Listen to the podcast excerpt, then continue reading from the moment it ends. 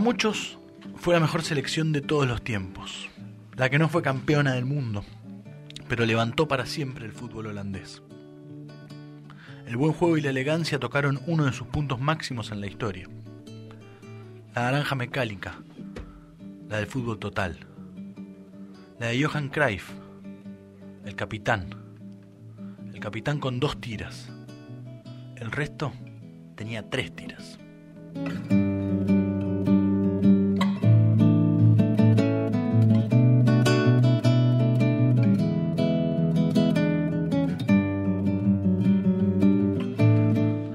Formación Mundial de Alemania 74.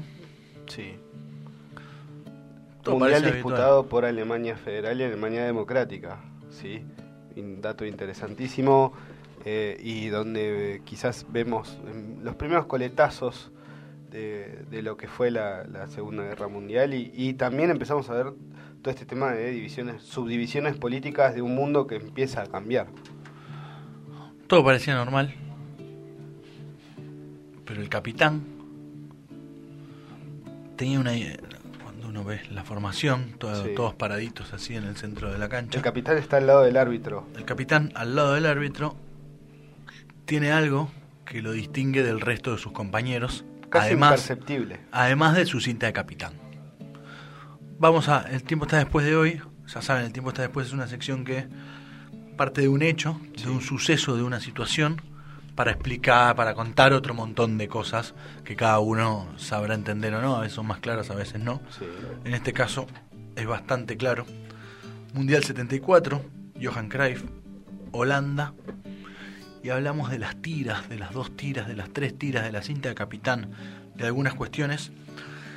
Para lo cual el 74, con el contexto de la Alemania que bien acaba de decir Leandro, es importante. También es importante porque una marca alemana por primera vez comienza a ser patrocinadora oficial de algunas elecciones. Sí, la verdad que es- son tiempos en donde lo que nosotros conocemos como fútbol profesional estaban haciendo, ¿no? Hacía dos años y como bien decía Fede, ¿no? Comenzaba este patrocinio. Vamos a tener que, que remitirnos a, a quizás la historia de las marcas deportivas en su, en su totalidad. Digo, por ejemplo, quizás hay más hoy, pero las tres primeras son Adidas, Puma y Nike. Sí, eh, tenemos un origen similar de una, un origen disimilar de otra. Nike nació en Oregon, en, en Estados Unidos, en un pueblito muy chiquito llamado Antelope.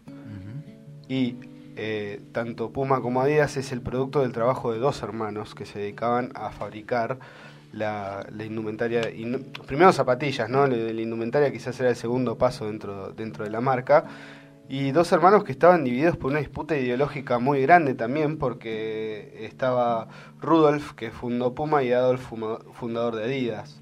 Sí, este, uno de los dos, Rudolf, que, que fue el fundador de Puma, se fue a defender al ejército, al eje, vamos a decirlo, vamos a decirlo así, eh, abriendo una disputa, creo que insoslayable dentro de la familia, y esto derivó que cada uno tenga su propia marca de... Cómo la Segunda Guerra Mundial eh, atraviesa todo lo que uno se puede imaginar, entre ellas cosas que atraviesa, eh, son dos de las marcas eh, más importantes, si no las más importantes, como hoy vos aclaraste, hay una tercera y tal vez alguna cuarta mucho más lejos. Puma fue... eh, más importantes de, deporte del mundo. Hoy, hoy ya no solo deporte, sino de, de- ropa habitual. Puma fue sponsor de Diego Armando Maradona. Y lo sigue siendo. Lo sigue siendo todavía.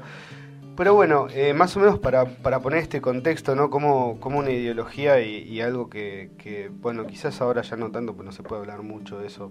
De hecho, es un, es un delito en, en Alemania no reconocer, eh, no reconocer el holocausto, por ejemplo. Eh, pero sin embargo, estamos viendo cómo, cómo una, una ideología que se fue di- disipando por toda Europa dividió familias. Hablamos de, la, de esta pelea entre dos hermanos, uno que fundó Adidas, el otro que fundó Puma, y que aparece el crack del fútbol mundial, fallecido hace muy poco tiempo, Sí. Eh, y también es parte de la disputa entre estas dos marcas, y tal vez por primera vez aparece esta disputa que luego se tornó habitual y dejó de ser disputa. Hoy en día, en realidad, las marcas invaden todo tanto que deja de ser disputa. vamos a decir un caso paradigmático, además del que está citado acá. Para el 74, la Real Asociación de Fútbol de los Países Bajos, la AFA de Holanda, vamos a decirle, eh, había firmado el contrato con Adidas, pero no se percató de que Johan Cruyff había hecho lo mismo para que lo, vista Puma. Entonces, eh, llegado el momento, al presentar la, la indumentaria, eh, no, primero no existía ahora, digo, ahora un jugador puede usar calzado distinto de la, de la indumentaria que lleva su equipo, su seleccionado. En ese momento no, entonces se Es que no, existía la no, no había pasado nunca, en realidad. entonces, por primera vez se enfrentaba a esta cuestión de guerras de marcas por vestir al crack, además, ¿no? Estamos hablando de Johan Cruyff. No, y aparte eh, no, no suponía esta, esta división. Bueno, las autoridades de Adidas claramente quisieron que el mejor jugador de la selección de Holanda, digo, recordemos que quizás la selección holandesa es el eterno campeón sin corona, ¿no? Porque el fútbol total que ellos desplegaron en este mundial es, fue un fue un ejemplo para un montón de equipos, entonces claramente querían contar con, el visto bueno de Johan Cruyff, el cual se resistió. Dijo algo así como, la federación en esa época negoció con Adidas un poco lo que estábamos charlando. Querían que lleváramos su camiseta y yo pedí mi parte. Me la negaron diciendo que la camiseta era suya y yo les dije que la cabeza era mía. Entonces, todo el mundial jugué con una camiseta diferente al resto. Develemos un poco el misterio. La camiseta diferente, esta cosa casi imperceptible que bien dice Lean, en tiempos mucho menos mediatizados además, por supuesto, era que en vez de las famosas tres tiras que tenía Adidas, ¿Qué hizo para diferenciarse? Johan Greif eliminó una tira.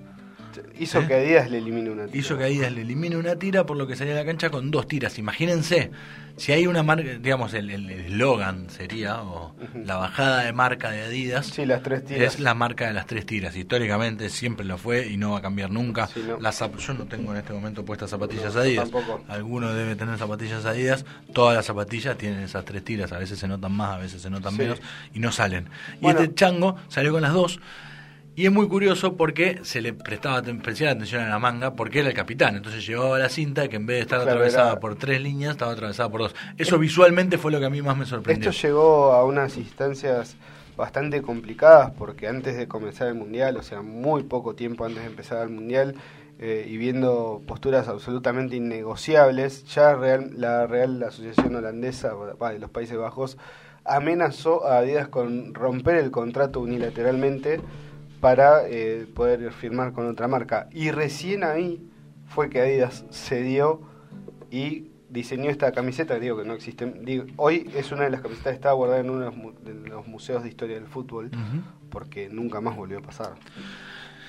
Esto es un poco para hablar de Cruyff eh, y hablar de, de ciertos jugadores, que no han sido muchos por lo menos en casos conocidos, que han evidenciado cierta rebeldía al sistema de alguna forma, en su forma de jugar, en su forma de declarar o en su forma de plantarse, diríamos nosotros, frente a determinadas cuestiones, Pero también, como hizo Cruyff en este momento. También tenés un caso absolutamente paradigmático dentro y fuera de la cancha, ¿sí? Él, eh, bueno, estuvo en el Ajax y después pasa al Barcelona, se enamora de toda la idiosincrasia catalana, tanto que, bueno, eh, nombra a su hijo Jordi, Jordi es el patrono de, Cataluña eh, y además vive la gran parte de su, de su vida ahí, fue, fue autoridad del Barcelona, inclusive, pero para no contar la, la historia con, con, flores, ¿sí? Eh, Johan Cruyff fue, ha sido muy crítico de las, de las dirigencias mucho antes de este Barcelona que vimos que, por ejemplo, hace 10 años ganaba todo. Eh, él realmente se, se, opuso a un montón de formas de proceder dentro del club porque decía lo que pensaba, era un tipo sin filtros.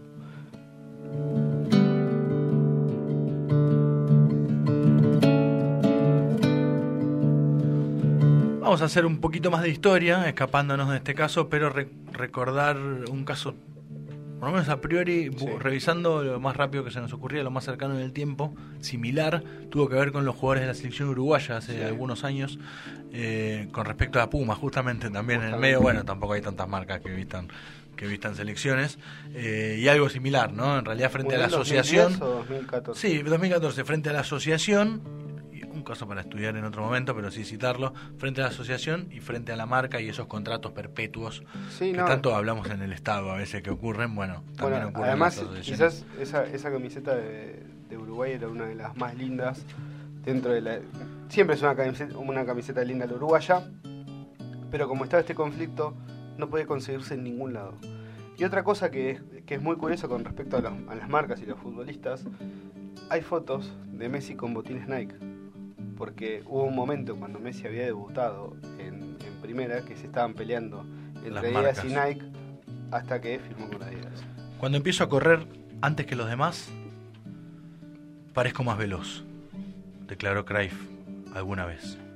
Aquella vez parece que corrió un poquitito más rápido que las tres tiras.